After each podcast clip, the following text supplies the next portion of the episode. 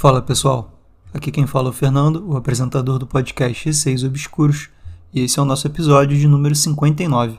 Já agradeci no Instagram, mas vou agradecer aqui também. Muito obrigado pelos 1.500 seguidores no Spotify. É uma marca muito boa para menos de um ano do podcast. Eu nem esperava que tivesse essa proporção toda.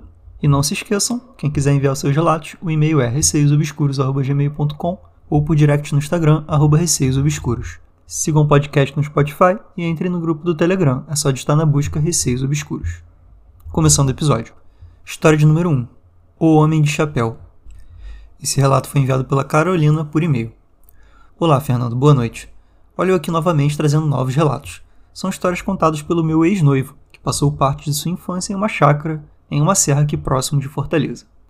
Vou chamar meu ex-noivo de Francisco. Ele morou em uma casa de chácara até o início de sua adolescência. Vou tentar descrever um pouco da casa, lugar onde eu passei muitos finais de semana e férias. Sempre morrendo de medo por conta das histórias do lugar, mas maravilhado com a beleza e contato com a natureza. Essa casa fica num alto, rodeada por um lago. O acesso para casa é uma ponte com um corredor de palmeiras, uma imagem linda. Quando está bem frio, fica uma névoa sobre o lago, um encanto de lugar. Esse foi o único acesso para casa durante muitos anos, ou seja, ninguém entrava sem ser percebido e muito menos ir embora. Era uma manhã de semana, e os pais dele saíram juntos para resolver algumas coisas na cidade e pegá-lo no colégio. Os três voltando para casa, passando pelo corredor de Palmeiras, quando Francisco fala: Mãe, quem é aquele homem de chapéu sentado perto da porta? A mãe dele vinha conversando com o pai dele distraída, quando viu o filho falar e olhou rapidamente para a varanda da casa. Nessa hora, só viu de relance as costas de um homem de chapéu entrando em casa pela porta. Eles tinham certeza de que era um ladrão. O pai dele, valente como era, deixou o filho e a esposa no carro e foi sozinho verificar a casa. Ele olhou a casa inteira, o telhado, o rio, a margem, tudo. Não havia ninguém, apenas a casa vazia e o frio na espinha de todos. Essa foi a primeira aparição do Homem do Chapéu. Vou tentar descrever um pouco da casa. Era uma casa bem simples, bem antiga, pois havia sido construída pelo avô do meu sogro. Na frente tinha a varanda, com uma porta grande e uma janela. Ao entrar pela porta, você chegava numa sala, Logo à direita da sala tinha uma porta, onde era o quarto do Francisco. A janela na varanda pertencia a esse quarto. Uma observação: o quarto era infantil, decorado com temas de circo. Acreditem, a decoração ficou até os dias atuais, inclusive o interruptor, que era um picadeiro. Eu achava muito assustador dormir lá, tudo com cores desbotando e brinquedos antigos. Um dia de sábado, o Francisco estava meio acordado, ouvindo o barulho do seu pai lá fora e dos patos. Ele estava com muita preguiça de acordar de fato estava ali só apreciando a preguiça.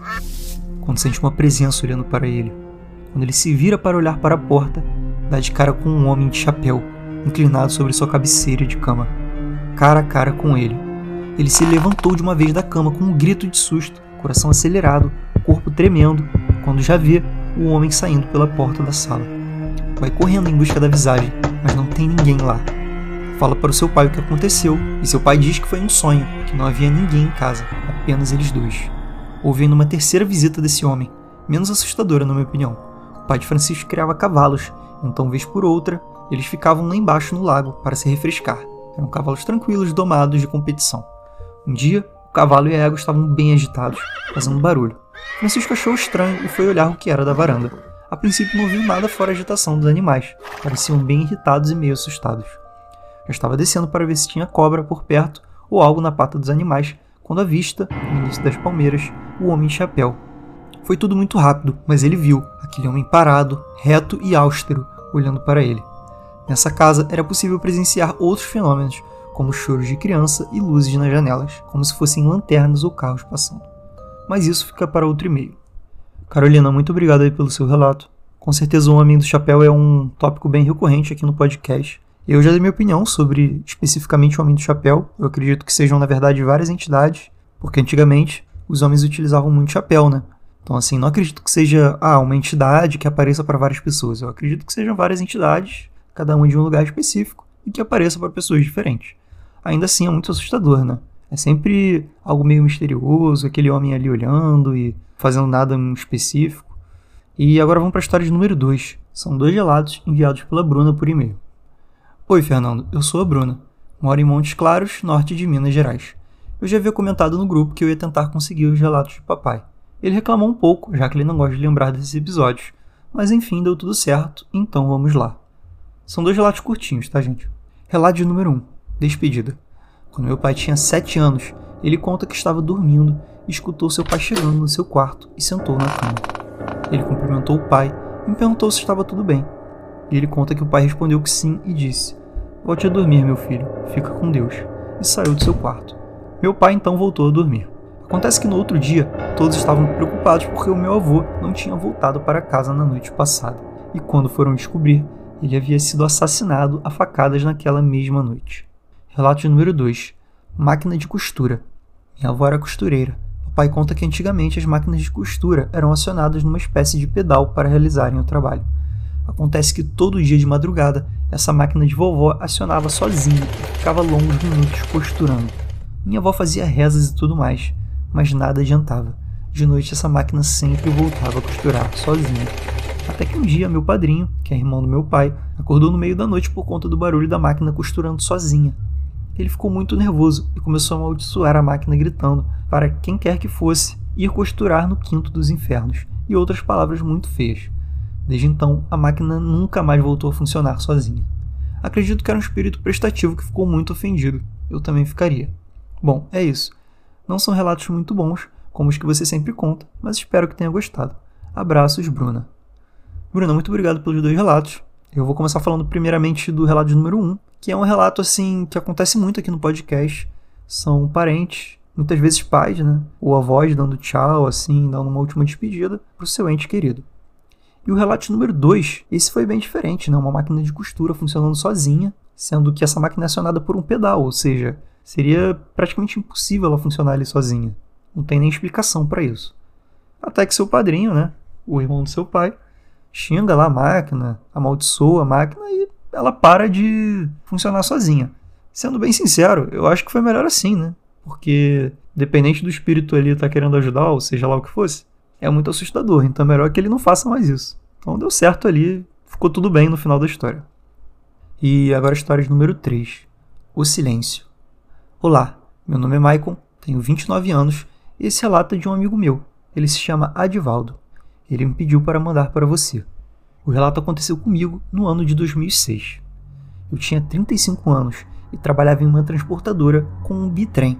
Eu carregava eucalipto em uma cidade de Minas Gerais.